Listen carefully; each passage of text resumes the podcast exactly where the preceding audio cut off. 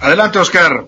Estimado Salvador García Soto, ¿cómo estás? Te saludo a ti y por supuesto a los amigos del Heraldo Radio. Oye, no para ganar. Pues por fin tenemos actividad en el fútbol, al menos en videojuegos. Viene la I-Liga MX, así es, I-Liga MX. Y para explicarles qué carambas es esto, les preparamos la siguiente nota. Escuchemos.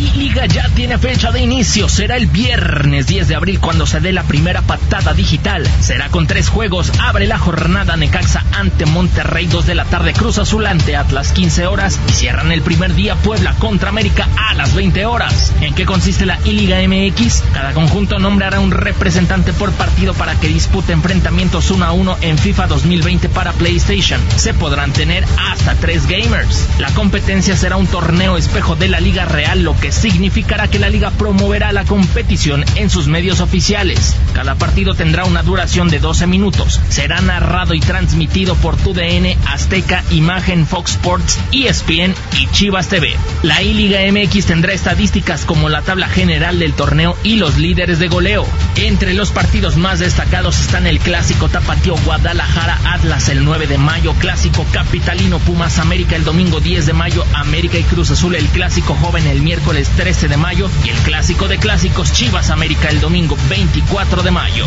Para la una con Salvador García Soto informó Mauricio Rebollo. Ahí está, ahí está por supuesto la información, solamente eh, finalizamos, estimado Salvador, por parte del América, los jugadores serán Nico Benedetti, Giovanni Dos Santos y Santiago Cáceres, las Chivas pondrán a Fernando Beltrán, Dieter Villalpando y el portero Raúl Gudiño, Cruz Azul tendrá a Jonathan Borja, Lucas Pacerini y Santiago Jiménez, mientras que los Pumas tendrán obviamente a Juan Pablo Vidón, Alan Mozo y Luis Quintana, una liga, insisto, que será transmitida en televisión a partir de este viernes. Y bueno, nos dará información junto con estadísticas. Sistema de amigos, los deportes. Muchas gracias, Oscar Mota. A ver, nada más para que me quede bien claro cómo va a funcionar esto de los partidos virtuales. Yo prendo mi televisor y ahí va a aparecer el juego virtual.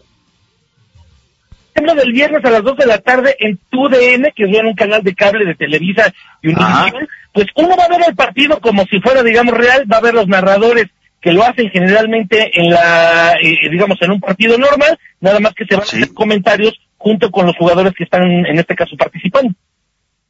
Ah, interesante, pero es juego juego virtual como los como los gamers, pues, ¿no? Netamente, es netamente tema de esports. El día de mañana, por cierto, les tenemos también el asunto de básquetbol con los capitanes de la Ciudad de México, que también le van a entrar a los esports. Entonces, me parece que ante la necesidad, pues obviamente va a ser un año dorado para los esports.